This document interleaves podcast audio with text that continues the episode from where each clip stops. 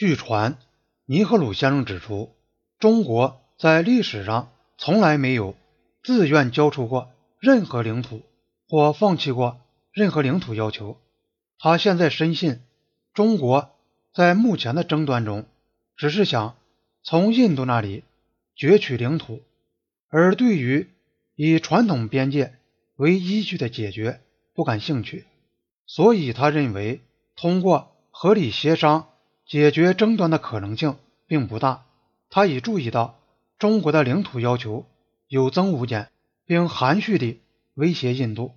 除非印度在拉达克地区做出领土让步，中国将在东北边境挑起纠纷。十一月议会复会时，尼赫鲁开始谈到战争，但也还是表示不赞成，甚至深恶痛绝。同时，还提到他对印度和平传统的感想，不过他当时已处于进退两难的境地。他能斥责他的那些最好战的批评者们所发出的冒险的战争叫嚣，然而他如果走得太远，排除为边境而战的一切可能性，那就会使自己受到新的批评。人家会说他束缚了本国的手脚。俯首帖耳地听任中国对印度进行他所说的侵略，他屡次暗示有发生战争的可能性，还不断保证说印度国防力量已经做好一切准备，这就不可避免地助长这样一种印象：为边境而同中国进行一场战争是有可能的，而且如果战争爆发，印度可以获胜。尼赫鲁甚至在空喀山口事件以前就一直处于招架地位，人们不但责备他为了要维持印中兄弟友谊，就对边境上的威胁熟视无睹，而且还责备他不让议会和公众知道中印争端的最初情况。他对议会解释说：“我们那时候以为。”如果不做过多的公开宣传，我们同中国政府打交道也许会更容易些。但是他承认这种想法是个错误。九月七日，尼赫鲁向议会公布了从一九五四年起中印双方来往文件的第一册白皮书，其中包括他同周恩来最初的几封来往信件。尼赫鲁。许诺说：“如果说过去我拖延了向议会公布这些关于边界争端文件的时间是做错了的话，那么我今后不会重犯这个错误。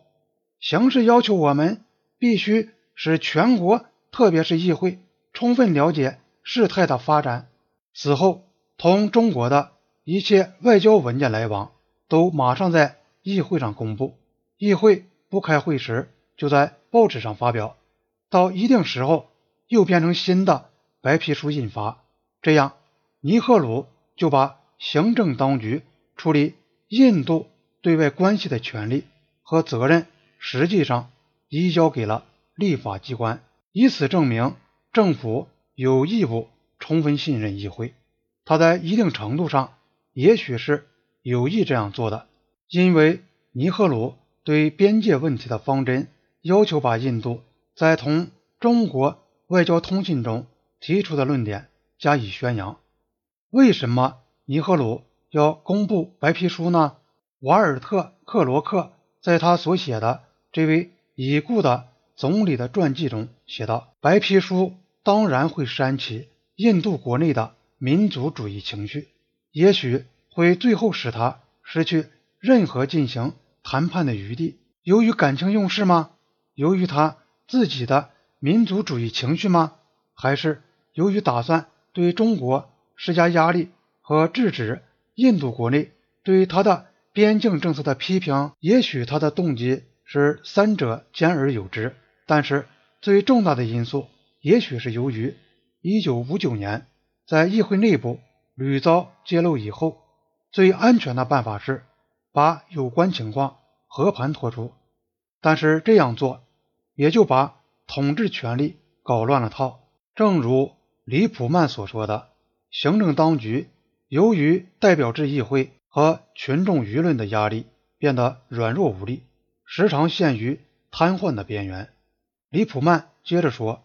这就会迫使民主国家犯下灾难性的，甚至可能是致命的错误。但是，把这个论断应用到印度政府处理他同中国争端以前，必须牢记，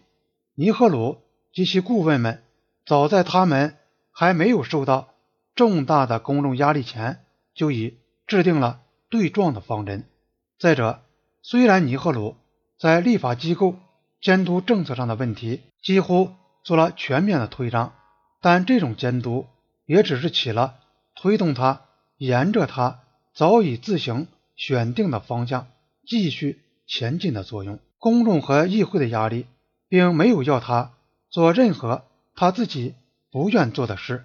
也没有阻止他做任何他真正愿做的事。到一九五九年底，印度政界舆论已很激昂，